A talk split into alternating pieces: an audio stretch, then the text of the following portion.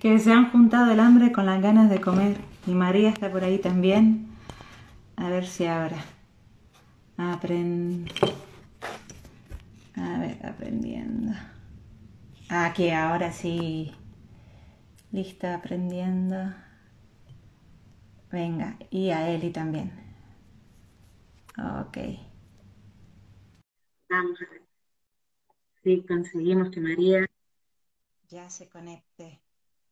A ver, María, ¿estás por ahí? Ah, vale, ahora está Eli. Hola, cariño. ¿Pudiste? A ver, María, yo creo que ahora sí, invitación enviada, y yo creo que ya ahora es cuestión de tiempo que María entre. Invitación enviada. Vamos a ver, porque yo sé que en esta María y yo somos muy parecidas, que somos bastante tecnológicas. Pero en principio María ya debe de estar por ahí. Invitación enviada. A ver si esperamos un poquito a que María se conecte. Sí, porque, no, Eli, si ya está la invitación enviada, en principio María ya simplemente Ya, ya sale como que sea, ya te mandé solicitud. Mira, a ver. No me aparece nada, ¿qué solicitud? Sí, abajo. Todo el cuadro que parece como una cámara, con una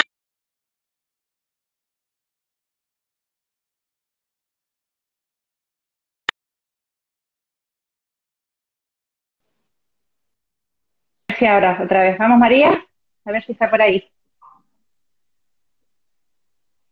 Sí, eh, mandé Si no, ah, mira. María. A ver, ah, está al revés la cámara, espera.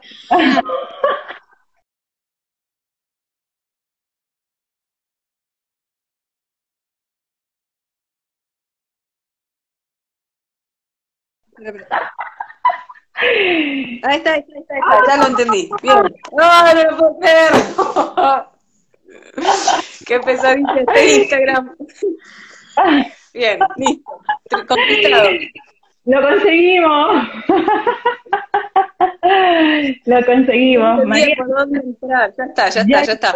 No, ni yo tampoco, ¿eh? No, no me entero mucho y menos mal que tengo a Eli también que me echa un cable y ella está súper acostumbrada a hacer esto y yo no estoy acostumbrada. María, qué gusto verte. Eso. Qué gusto verte, María. Lo mismo, Armin. Gusto verte. os presento, ella es Eli, que también es mi otra compi que estamos pues esto, sacando para adelante este pequeñito proyecto de de darle voces a, pues eso, voces cotidianas, a gente que esté ahí como intentando impulsar algo más de conciencia en esta, en esta época. Y María ha sido para mí y es para mí una gran maestra de, de, Ayurveda en su momento y también hace además eh, no solamente formaciones online, ha, ha escrito un libro de Ayurveda doméstico y lo que le propuse a María, que además siempre tiene como una disponibilidad súper bonita, o yo siempre la siento así, es que hoy hablásemos de la visión de la mente desde la Ayurveda. ¿Verdad? Porque es como menos conocida. De la Ayurveda siempre nos quedamos como en los gunas, ¿no? Y en, eh, como en pita, bata, caja y poco más. y sin embargo, la visión de la Ayurveda, desde la, visión de la mente desde la Ayurveda es que es increíble, es reveladora, yo la sentí así por lo menos. Entonces te invito, María, que nos cuentes un poquito de ti y ya pues entramos ahí a saco con el tema. Bien, este, bueno, em, mi nombre es María Escurra, María de Escurra en realidad, para los que no me conocen, y mm, yo me recibí de médica, eh, en el 2006 y después empecé a hacer como, bueno, unas vueltas ahí a ver qué forma le iba a dar a la medicina que me gustara y encontré esta, la Ayurveda, mezclado un poco con otras cosas, con bioneuromoción, con constelaciones, mezclo varias cosas. Este, el Ayurveda es una medicina que proviene de la India, tiene su origen en los Vedas, en los libros de conocimiento de la India, y de, toma la parte filosófica de varias corrientes que todas tienen su origen en los Vedas. Por eso tiene muchos, eh, muchas similitudes con un montón de disciplinas de Oriente, incluyendo el yoga y, el budismo también, que también, bueno, como que se van a es muy viejo, entonces se abrieron un millón de escuelas, pero, pero como que todos tienen un punto de conocimiento común que hablan de una realidad trascendente que no puede ser conocida por los sentidos y que en general el cuerpo y los sentidos nos mantienen como distraídos, presos del mundo de la materia y nos olvidamos de esa otra parte trascendente o de conciencia que está por detrás. Como que en un punto propone lo mismo que Castaneda de los toltecas, que, que tenemos dos partes. Tenemos una parte que sería el nahual o la conciencia, una parte trascendente que no, no puede ser eh, percibida por los cinco sentidos, pero se puede, puede ser intuida y además uno la, la puede observar también por, por sus efectos y a la vez tenemos una parte densa o de materia que tiene que ver con el cuerpo, con la mente y con el relato de lo que somos, que sería el ego o el tonal o como uno lo quiere llamar. Y que estas dos partes eh, están en paralelo constantemente, que en general, o sea, lo que se propone es que esta parte más densa o de ego o de lo que fuera, no puede sobrevivir sola, o sea, es, es, una conciencia, pero que la conciencia sí forma, sin, sin la forma que nos damos. Entonces, em, para comprender nuestra parte más densa, el Ayurveda propone varios recursos. Para comprender el cuerpo que nos tocó y cuáles son sus instintos biológicos, que son los mismos que los de cualquier otro animal, vamos a usar la teoría de las gunas, que derivan los cinco elementos, que derivan los tres doyas, y vamos a tratar de ver qué cualidades tiende a acumular nuestro cuerpo y tratar de compensarlo. O sea, si mi cuerpo se va hacia frío, seco, liviano, voy a tratar de hacer cosas que hagan, no sé, comer cocido calentito y húmedo, respirar, frenar, etcétera. Y así sucesivamente. Si yo veo qué cualidades tiende a acumular mi cuerpo, puedo ver un poco cómo contrarrestar esa tendencia natural a irse para ese, para ese lado. Así también tiene todo un despliegue de, de teorías de cómo gestionar la mente, que es un gran organizador de la realidad y la verdad es que en general no sabemos bien lo que está pasando a nuestro alrededor, sabemos lo que nuestra mente opina sobre lo que está pasando a nuestro alrededor, que no es lo mismo. Entonces, cuando nosotros dejamos que nuestros cinco sentidos se vayan para cualquier lado, básicamente buscando placer o evitando el dolor, dejamos que nuestra mente construya realidad en base a cómo ha sido construida por generaciones en nuestra familia, nos genere siempre ese mismo relato, en general ahí lo que sucede es que nos estamos generando siempre una percepción de la realidad que nos trae sufrimiento. Y además nos olvidamos de esa otra parte que somos, que tiene que ver con nuestro espíritu, con nuestra conciencia, nuestro observador, como lo queramos llamar, que también es una parte de nosotros y que es donde habita el amor eh, y, y, de donde surgen todos estos más valores abstractos o sutiles, como la honestidad, la compasión, un montón de valores que no son del mundo de los animales, no son biológicos. Sí, porque además esto fue revelador. Esto fue revelador porque como que la ayurveda ve que la mente es como un sentido más, es como si fuera un indrilla más. Claro, es el organizador de los sentidos, porque lo que tiene es la capacidad de guardar memoria sobre lo que los sentidos ingresan y sobre lo que después accionamos. Entonces, como puede guardar memoria sobre la información que entra y la información que sale, puede crear después estas asociaciones temporales de causa-consecuencia que, bueno, a veces sirven y a veces no. A veces siguen, seguimos teniendo respuestas en base a cosas que grabó nuestro, nuestro, bueno, ADN, nuestra información, da lo mismo, como lo queramos llamar, de cosas que pasaron a mis abuelas, y la verdad que mi abuela vivió la guerra, pasó un montón de cosas horribles que yo nunca pasé, y si yo sigo respondiendo de esa misma manera a la información del mundo, voy a tener un montón de reacciones que, que, van a ser desubicadas, van a ser exageradas para lo que me está pasando y me van a traer un montón de dolor.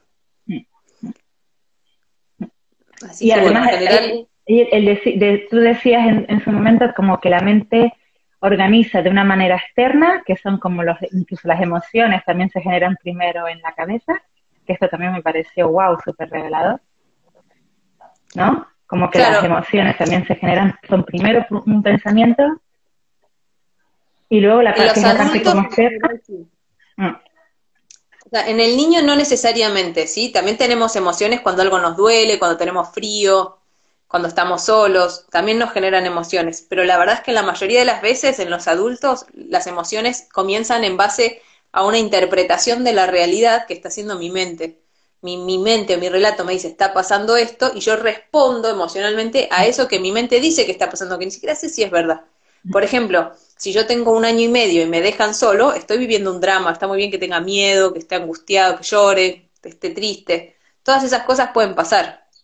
Pero si yo tengo 40 años y me dejan solo, no es un drama. O sea, si yo me lo tomo como que me están abandonando, hay algo que tengo que rever de mi diálogo interno, porque la verdad es que no me pueden abandonar a los 40 años, me resuelvo solo. Estoy siempre conmigo, yo soy el adulto ahora. No me pueden dejar más sin un adulto responsable, porque el adulto responsable soy yo. Entonces, si yo no, si yo por ejemplo, si yo tuviera memorias de un ancestro abandonado y sigo construyendo la realidad como que soy abandonado y soy un adulto, todo el tiempo me va estar generando un montón de dolor a mí mismo, un montón de tristeza, de miedo, de enojo, un montón de, dolor en mis relaciones porque le voy a estar pidiendo a mi pareja que no se vaya a cenar con sus amigos y se quede conmigo, que no me abandone, que no me deje, y la verdad que es una pesadilla, así cada vez le voy a dar más ganas de irse. Entonces voy a estar generando un montón de dolor eh, basado en una construcción mental de lo que es la realidad, en lo que mi mente me dice que está pasando, que no necesariamente es cierto. Que no es necesariamente lo que está pasando, claro. Claro. Es maravilloso escucharte. Em, y me, me, vienen como muchísimas preguntas, ¿no?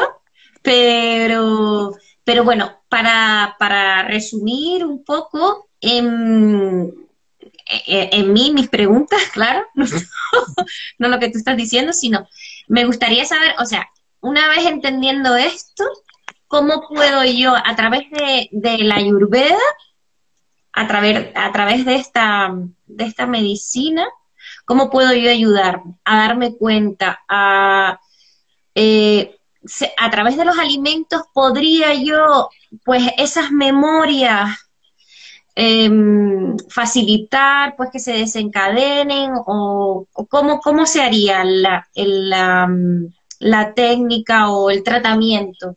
Como yo vengo, yo voy a tú con una consulta tuya y, y te digo, oye María, mira que me pasa esto, que bueno, llegamos a descubrir que tengo unas memorias de un ancestro, de mi madre, de mi abuela, ¿no? De un linaje y, y cómo lo abordaríamos a través de la Ayurveda que me parece tan interesante. Bueno, acá yo acá ensamblo cosas, ¿sí?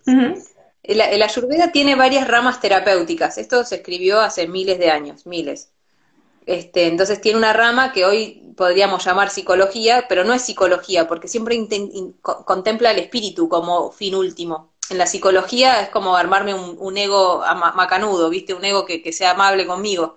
Pero acá no, la idea no es generarse un ego eh, que tenga, que se autovalore y que vaya para adelante y que... No, ese es el, sigue siendo un personaje, por más que sea un personaje macanudo, sigue siendo algo que me limita. Yo, la idea es que el objetivo de esto es ir a, conectar de vuelta con esa realidad trascendente que también habita en mí. Y si tengo un ego macanudo, buenísimo, pero no soy ese ego. ¿Sí? Sí. Entonces, eh, vamos a ponerlo desde la mirada de la ayurveda primero, que es la ayurveda tradicional, y después cómo yo lo trabajo. Vale. La ayurveda tradicional lo que dice es que reencarnamos, entonces que traemos memorias de vidas pasadas y que en esas memorias de vidas pasadas nosotros tenemos samskaras o huellas de carro donde cae nuestra mente y va para adelante y siempre interpreta lo mismo y como siempre interpreta lo mismo, siempre repite lo mismo. ¿Sí? Porque yo voy a responder según la interpretación que tenga de la realidad, no según lo que la realidad sea. Entonces, lo que va a proponer el Ayurveda, esto está muy basado en la filosofía Samkhya, pero puede ser de, otras líneas también, es que si yo empiezo a ser conscientes estas huellas de carro que tengo y respiro antes de actuar y me pongo presente, las voy como deshabituando o voy armando nuevas huellas. Acá se abren diferentes caminos. Primero, opción A, no estoy iluminado, o sea, todos, nosotros, todos que nos damos cuenta que hay una realidad trascendente o lo sospechamos, lo estamos intuyendo, por eso se abrió la pregunta de, cómo podemos cambiar. Ya no estoy 100% identificado por mi ego, entonces cuando mi ego me dice, sos un abandonado, digo, soy un abandonado y eh, no sé, podría ser, pero todavía tengo tristeza, enojo y qué sé yo, pero al menos se abrió la pregunta, che, ¿será esta realmente la única interpretación de la realidad posible? Entonces, uno va a buscar en el ayurveda qué emoción o qué elemento, lo mismo, se está acumulando. Entonces va a tratar de equilibrar. Si yo equilibro mi cuerpo y mi cuerpo se siente sano, con energía, no le duele nada, tiene plenitud, la digestión es buena, sé yo, la verdad es que tengo, siempre lo que voy a tratar de hacer, como dice don Juan, es acumular energía. Si yo no tengo un poquito de energía acumulada, no tengo mucha posibilidad de, eh, tener un resto para cambiar, porque salir de esa huella, como que, me estuviera empujando un camión con acoplado, ¿viste? Y no, no me, cuesta frenar y volver para atrás. Entonces, lo primero que, que, uno va a hacer es acumular un poquito de energía. Ese poquito de energía, yo esto lo uso mucho a don Juan de los Toltecas porque como es mexicano, la sensación es que lo habla en criollo y lo puedo entender. Entonces, lo que dice es, lo primero que hacer es acumular energía. ¿Cómo acumulas energía? Acumulas energía sacando un montón de actividades que son, son inútiles, son superfluas y no te sirven para nada. Entonces, chusmear, preocuparte por estupideces, ver la ropa de la, qué marca tiene la ropa, eh, ver que, las noticias, ver si mi vecino me ve, no me ve, hace, no hace. Todas esas energías, todas esas actividades son inútiles y me llevan, son una pérdida de energía. Y también es una pérdida de energía, mi dinero es mi energía, y si yo uso mi dinero para comprarme gaseosas, helados, chocolates que después me van a hacer daño a mi cuerpo, es una pérdida de energía, también estoy fugando energía todo el tiempo.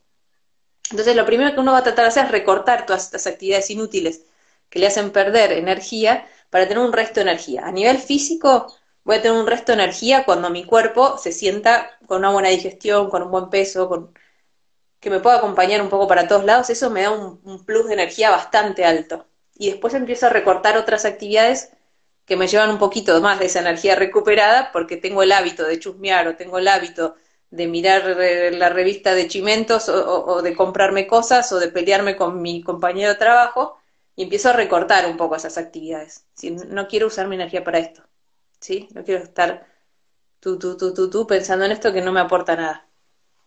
A medida que voy ahorrando energía, se empieza a abrir esta, esta, esta posibilidad de construir las cosas de otra manera, o sea, de cambiar mi percepción. Y aquí es donde se abren dos líneas. Una línea tiene que ver con, quiero cambiar mi percepción, pero mi identificación con mi yo, con mi relato de lo que yo soy, es tan grande que lo que voy a ir haciendo es como de a poquito ir moviendo mi definición de mí hacia lugares más positivos.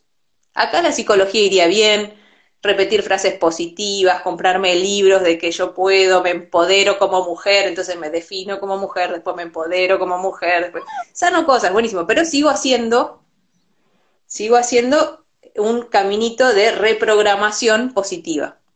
¿Sí? En, en este punto van muchísimo los mantras, canto cosas positivas, repito cosas positivas, me trato de mantener a mi mente, ya que no la puedo callar, no puedo gobernar lo que está diciendo todo el tiempo, no tengo silencio interno, bueno, en vez de estar quejándome, voy a estar cantando un mantra, agradeciendo la vida, Sarasa. Entonces, no estoy iluminado, sigo siendo preso de mi diálogo interno, pero ya que el diálogo interno, el 80% va en automático, y bueno, que si va a ir en automático, me esté repitiendo lo que dijo Corber ayer, y no que me esté repitiendo lo que dijo la vecina ayer.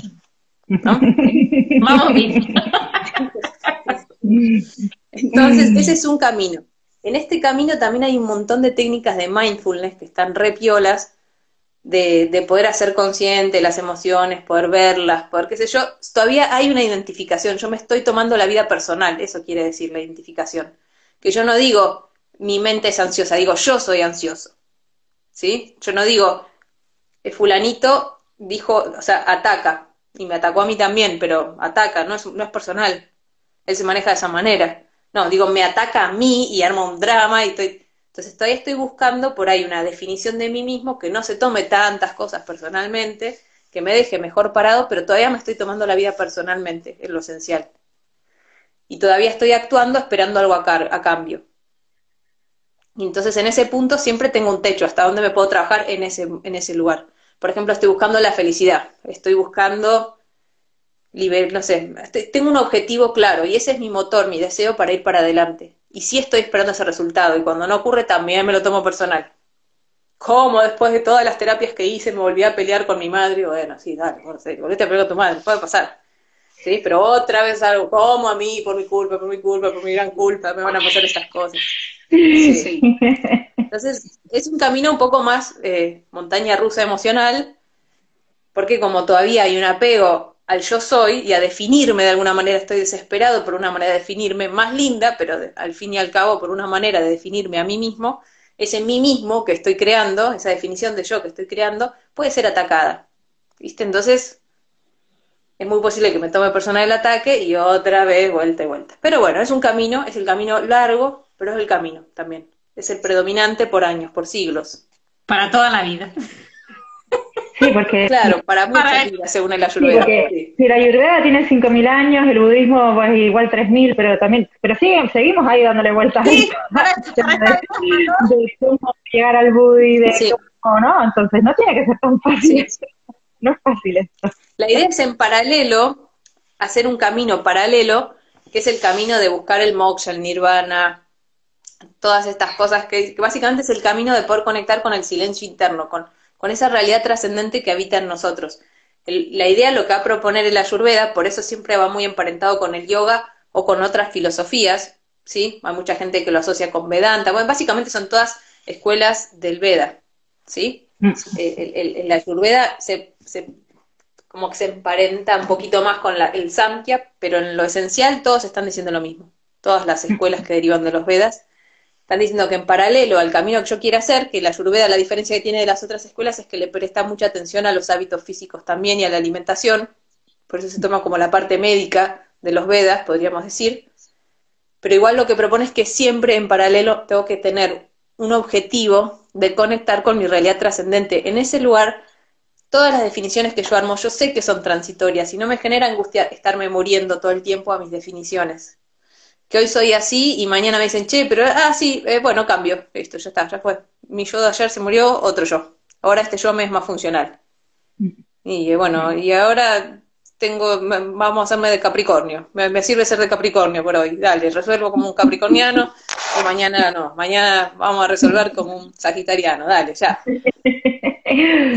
No- como no estoy tan, eh, como no es una preocupación tan grande definirme a mí misma y construir esa definición como si fuera algo verdadero, puedo dejar que se muera sin pensar que me muero yo. Para esto tengo que haber mudado mi identidad a ese otro yo que es el observador, el que está detrás, que, que es inmutable, no puede cambiar. Pero como no nos acordamos de eso, nos da un montón de angustia morirnos, aunque sea una definición. Mm. Y ese es el mayor, limita, el mayor paso limitante para poder hacer un camino de conocimiento. Esto también San Germán en el 1600 decía el poder del yo soy. O sea, todo lo que yo ponga después del yo soy, yo soy ansioso, yo soy inseguro, yo soy desvalorizado. Ojo con eso, porque no sos eso. Yo tengo una creencia de ser desvalorizado. Bueno, dale, te creo. Podés cambiarla si querés y si no, mientras seguís siendo desvalorizado por todo el tiempo que te dé la gana. Pero es una creencia, es una construcción mental, eso no es lo que vos sos. Lo que vos sos es la conciencia, la conciencia que observa ese diálogo interno y, y puede elegir ¿no? soltarlo. Claro. Pero y así también, María, ¿tú qué opinas? Porque claro, todo esto me estabas hablando y estaba como, también nos identificamos con las enfermedades, ¿no? Las enfermedades también soy yo soy. Entonces, mm, como esa, eh, cuando tienes enfermedades, no, mm, cuando tienes, por ejemplo, infecciones y re- muy recurrentes y te estás identificando porque es que no se me quitan y tienes todo el rato ese, ese run run de es que tengo la piel así y no se me quita, eso también lo podríamos poner perfectamente en lo que estamos hablando. Bien. Dos cosas to- se tocaron en ese punto, por lo menos de las que se me ocurren. Una es que si yo armo una definición de mí mismo así, si yo soy asmático, si yo soy celíaco, sí, me va a costar muchísimo soltar esa definición porque además construí toda un- una forma de ser y de interactuar con los demás desde ese síntoma. Y entonces dejar ese síntoma implica morir a una forma de ser en el mundo, así que sí, eso sí me va a costar. ¿Sí? Este, no es lo mismo decir, eh, soy celíaco que me cae mal el gluten. ¿Sí? Porque uno me define y el otro no me define. Es solamente una circunstancia. ¿Sí? A mi cuerpo el frío no le va bien. Es, una observación. Pues yo, yo soy friolento, que bueno, ahora nunca puedo tener calor, no sé. Porque se me acaba mi definición de mí. Entonces, por un lado, sí, cuando yo me construyo en esa definición, me va a costar mucho solta- soltarla. ¿Sí? Eh, Entonces, por eso el curso de milagros dice, marca tanto esta, ojo con la diferencia entre preferencias y definiciones, porque yo puedo tener una preferencia, yo puedo preferir el calor, por ejemplo, pero eso no me define. Mm. ¿Sí? eh, entonces decir, bueno, yo tengo ahora esta tendencia, se está manifestando, tengo eczema, en este momento mi cuerpo tiene un eczema y, se manifiesta y me voy a ocupar y por el tiempo que dure me ocuparé. Y si en el momento se va el eczema, y bueno, se fue, buenísimo. Pero yo no soy eso, es una circunstancia que estoy atravesando, que estoy viviendo. Eso por un lado. Y ahora vamos a la otra parte, que es si la Ayurveda trabaja con la información que viene de, del pasado, tomándolo como información que viene de vidas pasadas yo en el pasa que estamos en la era de Acuario y soy una argentina del siglo XX, que nació en el siglo XX, 21, bueno, siglo XX, este, depende cuando este, cambio de siglo, del milenio, este, que estoy explicando estos temas de 5.000 años de los Vedas y nunca contuvo un maestro hindú. Así que bueno, es esto la era de Acuario, es un hmm. es una mezcla de información disponible y cada uno va haciendo su propia síntesis. Yo, la parte de las vidas pasadas, a mí no me resultaba tan piola para trabajar con pacientes ni conmigo, porque si me dicen, ah, porque vos cuando eras un egipcio, tu vecino te robó una cabra y entonces todo mal y desde entonces, bueno, dale, lo perdono al vecino, que ni me lo puedo imaginar, no me interesa nada lo que me está contando, ¿sí? Entonces, tengo por un lado mucho riesgo de armar una definición en otro ego, el, el ego del egipcio mercader, ¿viste? Y por otro lado, no me toca tanto. Ahora sí me dicen, este, mira, esto es porque tu tío le robó a tu mamá la herencia y tu mamá se enfermó por eso y qué sé yo, y vos quedaste enojada con el tío. Y perdonar al tío me va a costar muchísimo, muchísimo. Ahora ya no me da lo mismo, ni me parece tan simpático los fenicios, ni los egipcios, ni nada.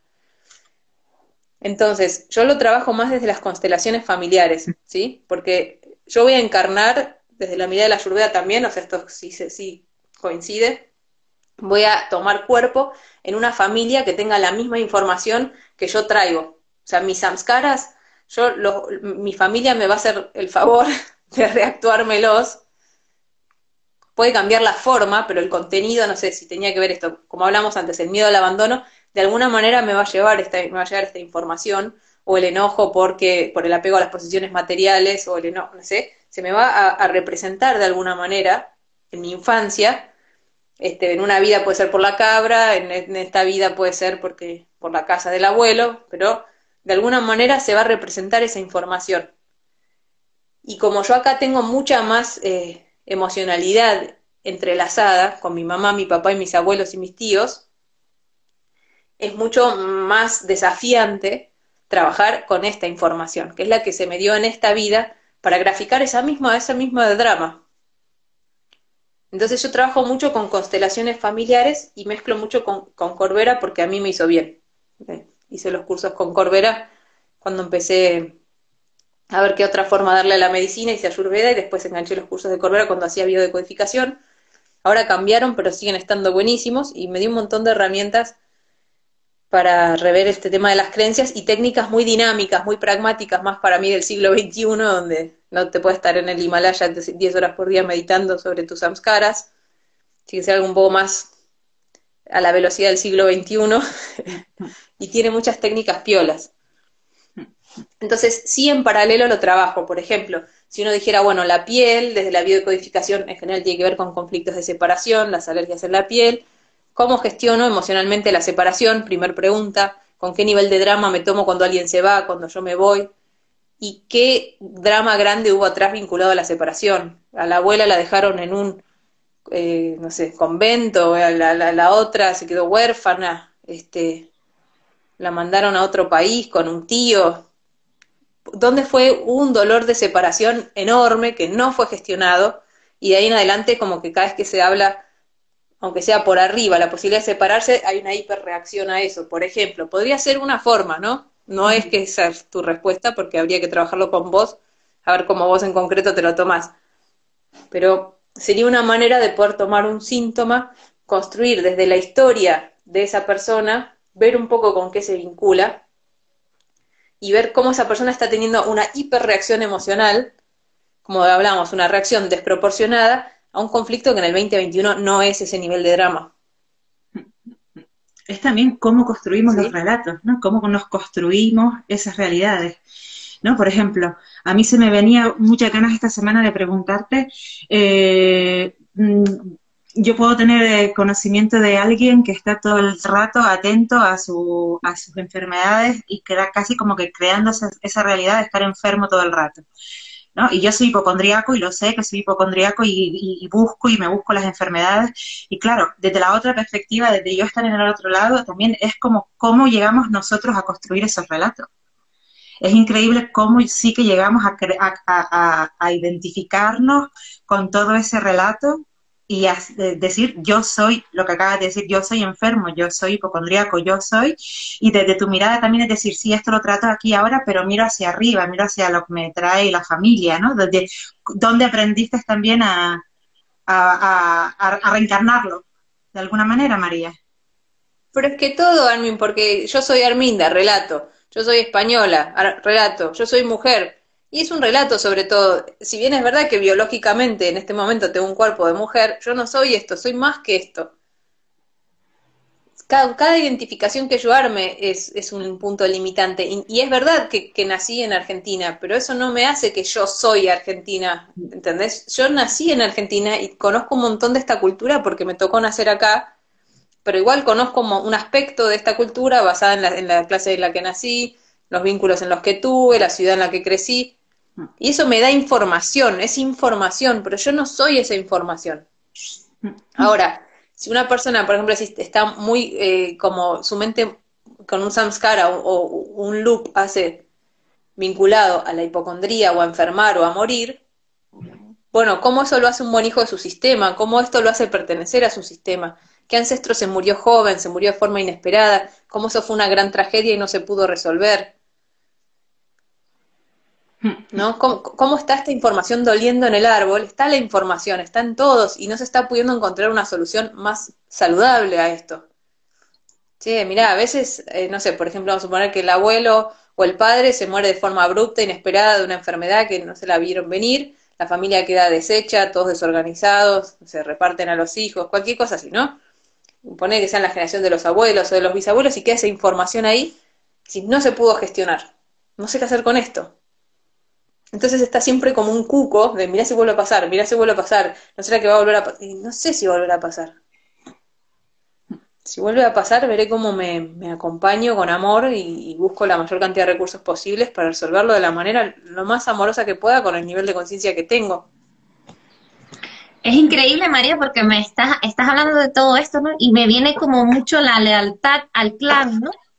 Como a veces también em, no sé qué, opinan ustedes, pero es como, eh, a veces escucho o yo misma me, me siento o me veo en la identificación de algo que no me hace bien, ¿no? De soy como mi madre, mi abuela, mi tía, mi, ¿no? Como mi, familia o mi padre o, mi tía por parte de mi padre y, me, y siento un orgullo porque eso me identifica con el clan, ¿no?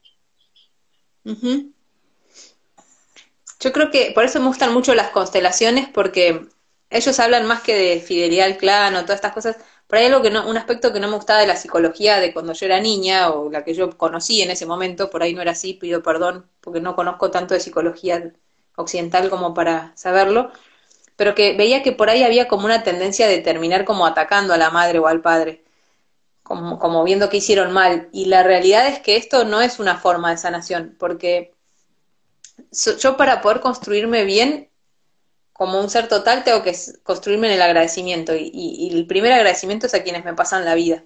Si no me pasaron nada más, bueno, igual la vida está buena. Si, si quiero agradecer estar vivo y poderse quedarme acá, tengo que poder agradecer la vida.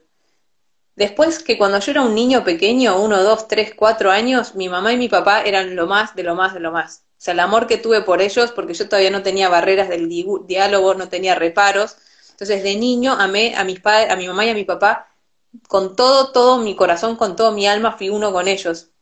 ¿Sí? Este, entonces yo los amé completamente. Después, si bien puedo haber armado un relato de enojo, de esto, de aquello, ese amor está por debajo. Y la verdad es que si me apuran un poquito, ¿sí? Y voy a terminar, ponerle que me, me apuran y me hacen hablar mal de mi mamá en terapia, tengo muchas más posibilidades de repetirla después.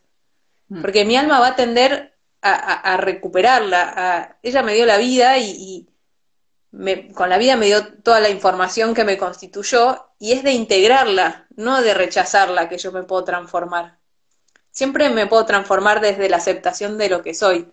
Y lo primero que soy es mi mamá y mi papá. Mm. Con toda la información que traen en este plano.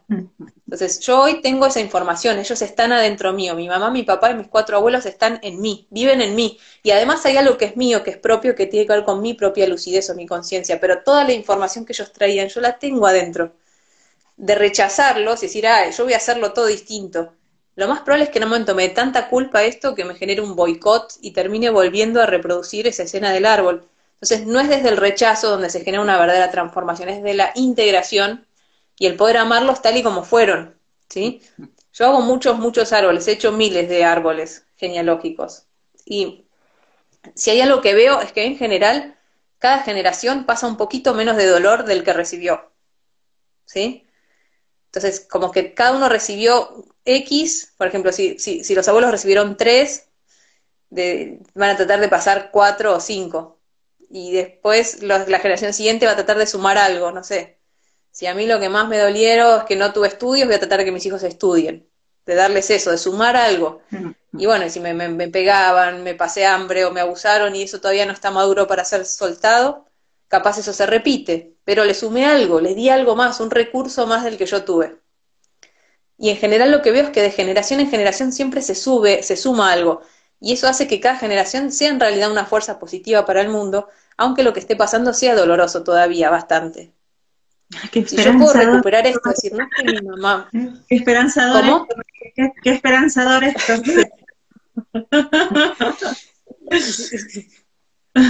Sí, sí, sí, yo puedo ver que, que no es que mis padres crecieron en una película de, bueno, te diría de Disney, pero la verdad que las películas de Disney eran todos huérfanos, abandonados. Una crueldad. Eran un horror, pero bueno, ponele como en ese concepto de, de peli feliz y no me lo pasaron. No, la verdad es que no eran, eran, tuvieron un montón de dolores, tienen un montón de cosas pendientes y, también les hubiese gustado ser amados como, como eran, ser respetados, ser escuchados, ser vistos básicamente, igual que yo. Y bueno, recibieron, no lo recibieron todo, porque tampoco mis abuelos lo recibieron todo, y tampoco mis bisabuelos lo recibieron todo, y cada uno hizo lo mejor que pudo con lo que recibió y trató de sumar un poquito. Este, es raro que una generación reste. María, una cosa, que no quiero que se nos vaya el tiempo encima, ¿vale?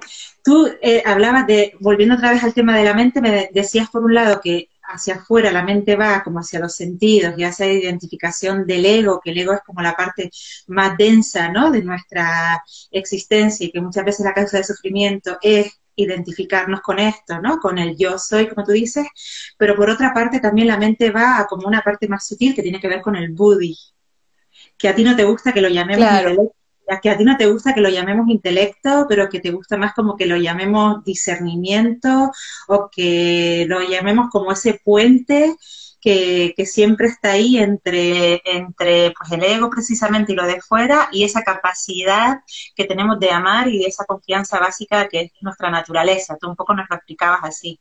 ¿no? Y que nuestra, y, que la Ayurveda lo que intenta es que sepamos que somos capaces de elegir.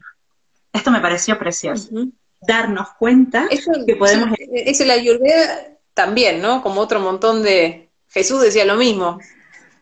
Pobre pibe no le entendieron nada, pero bueno, no le, entendimos como humanidad nada lo que decía. Pero bueno, el, tío está tratando decir lo mismo. a ver, chicos, miren, a ver si me entienden. Tenemos instintos biológicos, ¿sí? Como los animales. La ira, el orgullo, la lujuria, la avaricia. ¿Viste el perro? Bueno, todo eso que actúa el perro. Mi patamuslo, uh, sexo, sexo. es, bueno, todo eso que, que comida, comida. pelota, pelota, Todo eso. pelota, No puedo pensar en otra cosa. No puedo pensar en media luna, media luna, babas, babas. Ah, Total. entonces, todo eso que tienen los animales, nosotros también lo tenemos. ¿Sí? Eso lo están diciendo todos, cada uno con el lenguaje que tiene. Los toltecas, Jesús, el, lo, que sé de la ayurveda, lo muy poco que leí de budismo. Están todos proponiendo lo mismo, ¿sí? El curso de milagros. Tenemos una parte biológica, ¿sí? Y la parte biológica o densa, podríamos decir, de nuestra mente, se, dice densa porque, porque es densa, porque tiene cuerpo, ¿no? Mm, no porque necesariamente sea densa, pero la parte densa de nuestro cuerpo, de nuestra mente, serían los cinco sentidos que, ingresan información. El Ayurveda agrega cinco sentidos de acción, pero bueno, no lo vamos a tomar acá. Los cinco sentidos de información y la mente manas. La mente manas es la mente que organiza la información de los sentidos y con la memoria construye un relato. Sobre eso se arma también el ego, el complejo, la mayoría de las personas en otras disciplinas cuando hablan de ego, hablan de lo que en Ayurveda sería ego manas. Dos aspectos. El ego tiene que ver con la identificación con lo que yo tengo y lo que yo hago, se llama ego. ¿Sí? Si yo digo mi vaso, en vez de este vaso, sería muy largo de decir, pero básicamente sería, este vaso es un vaso que se me ha dado en esta vida para poder ser utilizado, pero no me pertenece se me está dando para ser usado. En algún momento el vaso puede elegir seguir su destino de vaso y por ahí su destino de vaso es romperse y terminar en la basura. Bueno, no es personal, son cosas que pasan, no soy yo. Pero si yo lo llamo mío y me lo integro a mí y se va, parece que me quieren quitar una parte de mí. ¿Sí? Esto es un aspecto desafiante para todos nosotros, ¿sí? Eh, me incluyo con esto, o sea, es, muy difícil cuando, cuando un ladrón se lleva algo que, bueno, un amigo de lo ajeno, se, lleva algo que nosotros estábamos usando, o la pareja se come el último chocolate, o bueno, cosas que pasan. Entonces esa es la parte como más densa y más biológica. Ahí tenemos mucha inversión de mi parte biológica que está asociada a los objetos del mundo y que quiere las mismas cosas que cualquier animal en lo esencial. ¿sí? Cierta seguridad, comida, placer y evitar el dolor. No hay un yo trascendente en eso.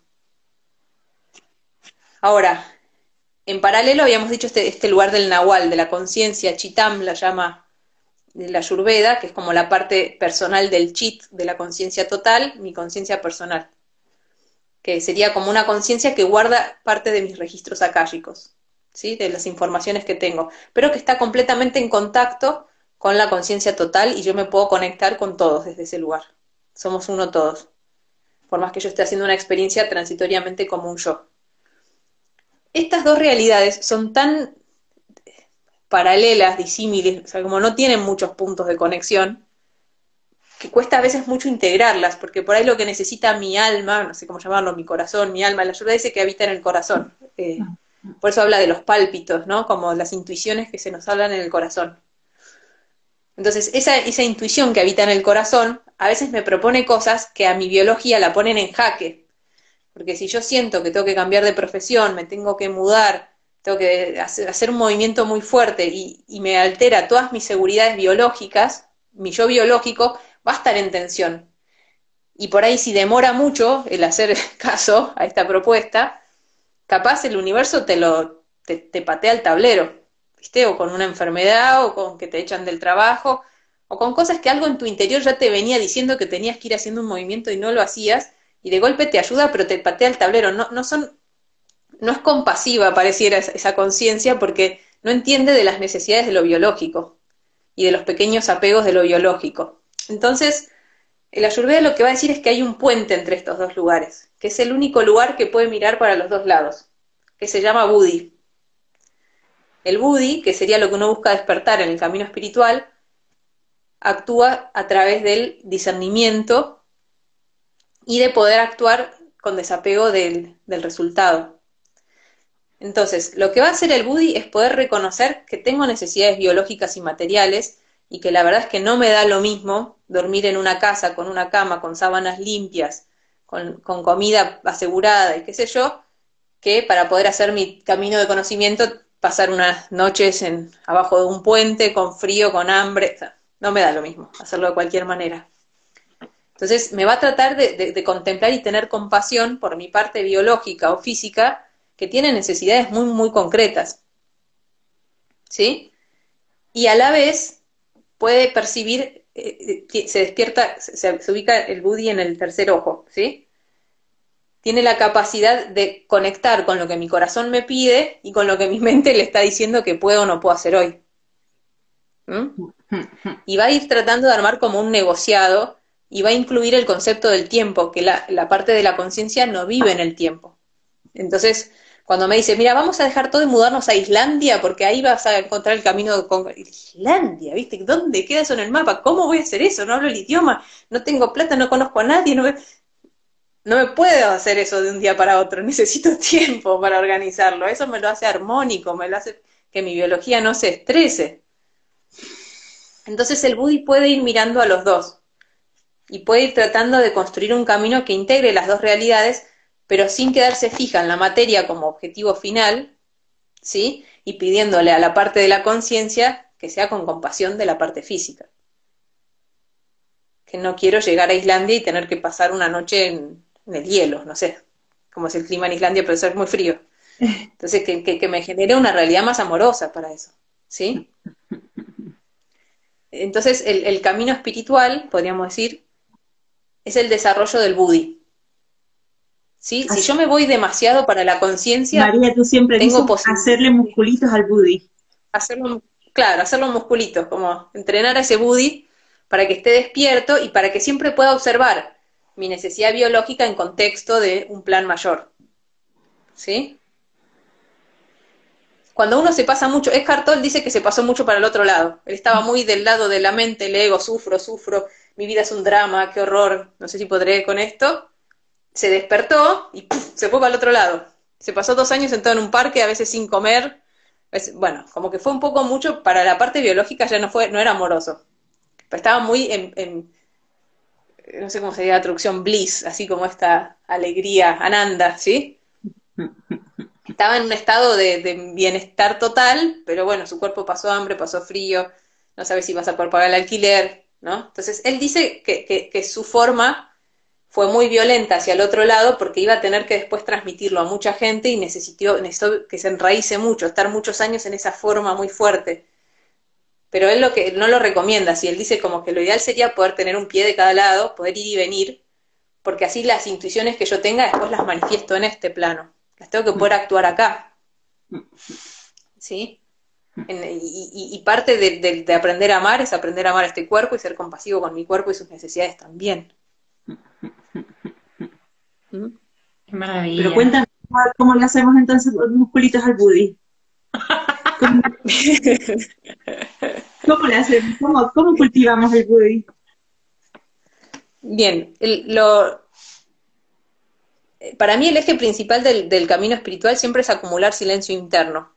Ese es el, objetivo principal, de la forma que a vos te haga bien y te sirva. Si te sirve meditar, medita. Si te sirve bailar, baila. Si te sirve pintar, pinta, hacer jardinería. Lo que te ponga en silencio interno. Lo importante es que una vez que estés en silencio interno, que tu mente no te esté organizando la realidad, entonces ah, se habilite otra percepción porque como que en ese momento no hay no hay nada que, que, que defina, que organice, que, que, atrape. Entonces, en ese momento hay, hay silencio y ahí está todo bien. En ese momento está todo bien. Entonces, cuando estés pintando, bailando y, accedas a ese lugar, entonces ahí es como poner rec, ¿no? Yo lo siento así, como graba. Registra. y aparece la mente. ¿Pero qué tengo que...? ¡Ay, otra vez! Pero fíjate que tenés que comprar no sé qué. Sí, ya sé que tengo que comprar no sé qué. Bueno, gracias, gracias. Entonces, cada vez que, se, que uno accede al lugar de silencio interno, hacerlo consciente. O sea, darse cuenta que uno está en silencio interno. En el camino por el que haya llegado. ¿Sí?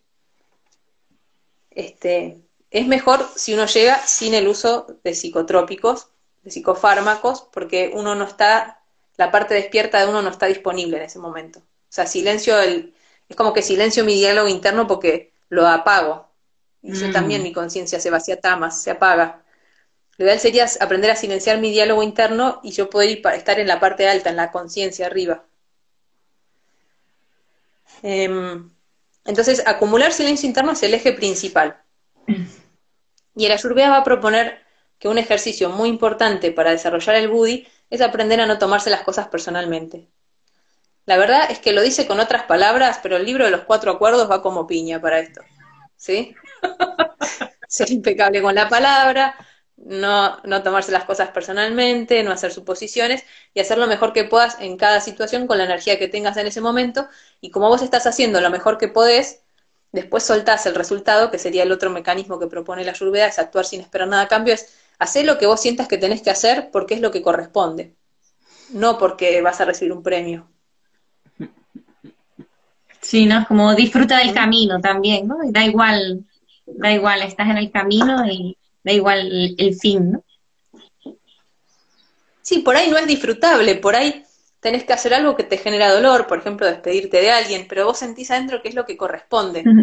El Ayurveda habla mucho de esto, de aduka, aduka, no me acuerdo cómo era la palabra en sánscrito, pero es haz eso que te corresponde hacer.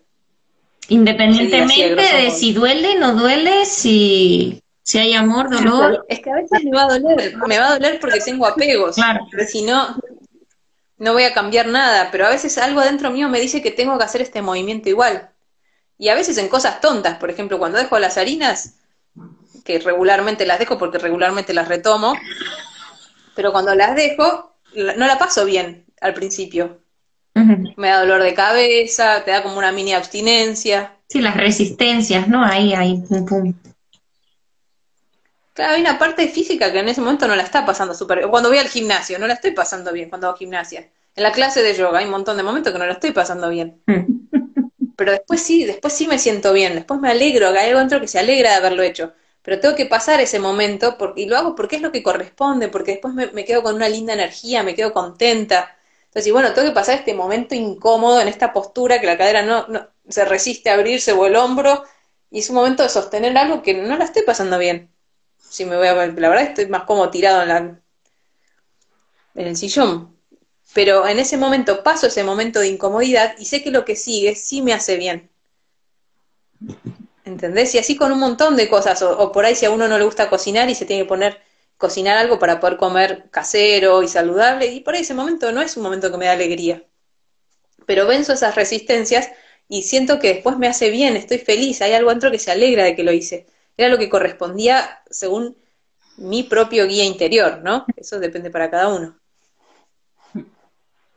Esto nos pasa con un montón de cosas. Con los padres, con los familiares nos pasa un montón. Por ahí situaciones que nos da pereza.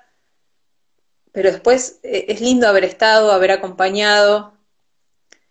Eh, eso, ¿no? yo, bueno, como trabajaba en guardias, me quedó este aprendizaje desde chica de, si me muero hoy, no hay algo de lo que, o sea, tratar de a la noche ver si, si, si no dejar pendientes, ¿viste? Porque uno nunca sabe cuándo lo encuentra la muerte y esto, me daba un poco de pereza acompañarla, pero la verdad que sí, yo a veces pienso, si me encuentro la muerte hoy, ¿qué me hace más feliz?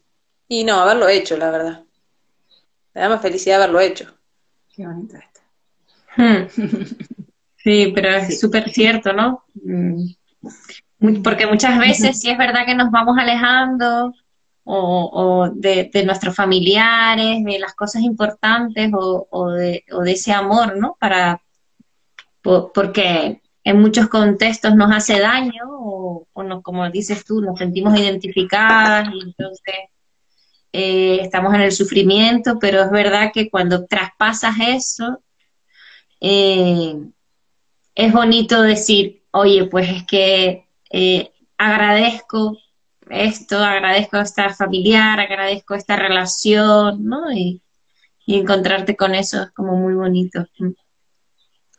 O a veces quedarse con lo esencial, que es, por ahí este, me, genera dolor, la, otra persona quizás no está en un buen nivel de conciencia, bueno, bueno o malo, no sé, está en un nivel de conciencia que, que repite escenas que le traen dolor, actúa siempre una misma información que cosecha dolor entonces por ahí no me dan muchas ganas de encontrarme a tomar el té, ¿viste? Porque se generan historias que no tengo ganas de vivir o no son agradables. Pero igual de fondo me mantengo impecable en algo que sí es verdadero hasta el infinito y más allá, que es que le deseo el bien, que me daría alegría que esté bien.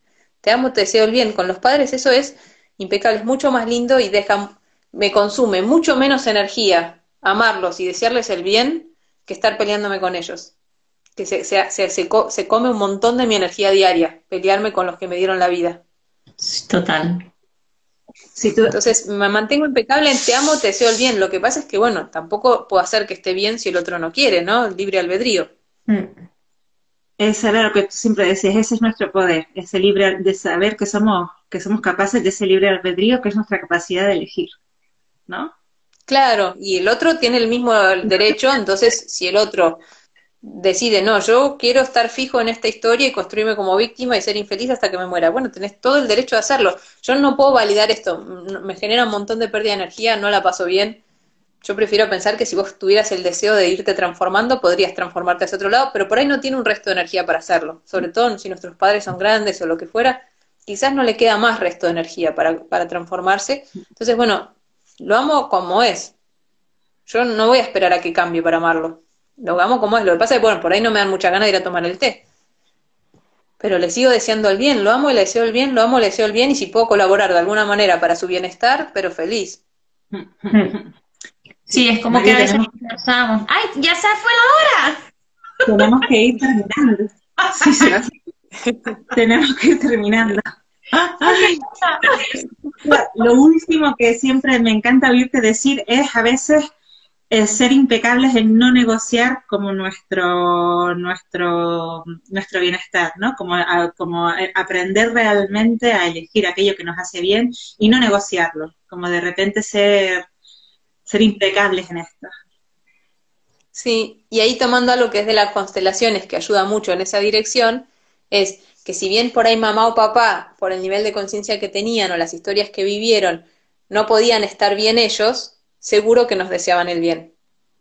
Porque uno después como madre lo puede ver, si uno tiene niños o tiene sobrinos o lo que fuera, que uno les desea todo el bien del mundo y les desea que florezcan y vuelen y sean... Pero uno por ahí no, no, si uno está con un mal día o deprimido o enojado, capaz no les puede transmitir ese nivel de información y de energía, pero le encantaría que esos chicos lo puedan sostener cuando sean adultos. Entonces es importante ver que si bien por ahí mis padres no podían actuar cierta, estaban, en constelaciones se dice no estaban libres, no estaban libres para, para tomar su vida o no estaban libres para ser felices, no estaban libres para crear eso para ellos, no quiere decir que no me lo deseen a mí, entonces yo puedo no negociarlo, construirlo y después se los puedo dedicar. Y eso de vuelta me, genera mucha más liviandad de espíritu, decir, este, yo voy a hacer algo bueno con mi vida. Bueno, yo tuve suerte de hacer este cambio con mi abuela todavía, todavía viva y ella había vivido la guerra y un montón de cosas duras y por decirle, bueno, yo no sé si todo esto que voy a hacer va a hacer que vos seas más feliz, pero yo lo que voy a hacer es todo esto que voy a hacer te lo voy a dedicar. es, lo, es lo que puedo hacer. Que eso en yoga también se hace mucho. No te puedo traer a yoga, pero puedo hacer mi práctica y dedicártela. Sí, este es mi acto de amor, esto es lo que puedo hacer. Y será de aquí para adelante el cambio. Bueno, el zancalpa todo el tiempo, la intención, la intención todo el tiempo, ¿no? Y me gustaría que la realidad hubiese sido diferente. Sí, bueno, igual, sí, pero la pongo en mi corazón y ahí, desde ahí me muevo. Sí. Lo que puedo hacer es no usar al otro como excusa para generar más dolor en el mundo. O sea, no voy a duplicar su dolor voy a tratar de, generar algo bueno y se lo voy a dedicar. O sea, si vamos a ir para el karma, karma para algún lado, que vaya para el karma positivo, ¿no? o sea, que no, si no puedo vivir en Dharma, al menos que le vuelva karma positivo. por lo menos sea el buen karma, ¿no? María, gracias de, todo corazón. Gracias. Bueno, muchas gracias, chicas. Gracias, siempre lindo. Siempre un gusto. Gracias a todos. Ahí. Y, bueno, esto se va a quedar grabado porque yo sé que hay mucha gente que también va a querer escucharte en diferido. Y bueno, ya sabes que aquí te espero, ojalá y sea pronto. y Gracias, Armin. Sí, si la pandemia permite, pronto estaré por allá de vuelta en España. Muchas gracias. y si puedo pasar un, una noticia parroquial, si puede ser, un aviso parroquial, es que el 29 empieza el curso de introducción a la Ayurveda, si alguno se quiere sumar. ¿29 de mayo? 29 de mayo empieza el curso de Aprendiendo Ayurveda, eh, lo, pueden, lo pueden buscar en aprendiendoayurveda.com. Y yo lo recomiendo encarecidamente. Ya solicité información, ya yo solicité para Yo, bueno, lo, recomiendo encarecidamente, todo lo que venga de la mano de María. Muchas gracias. Y, bueno, gracias a todos los que acompañaron y perdón que vi pasar un millón de preguntas, pero pasaban así. Bueno, pido disculpas que no pudimos responder, no. era para otra vuelta. No, no eran más, preguntas, eran como comentarios, no te preocupes, María. Ok. gracias. Bueno, muchas gracias, muchas gracias a todos. Gracias. Adiós, adiós. Adiós, prefiero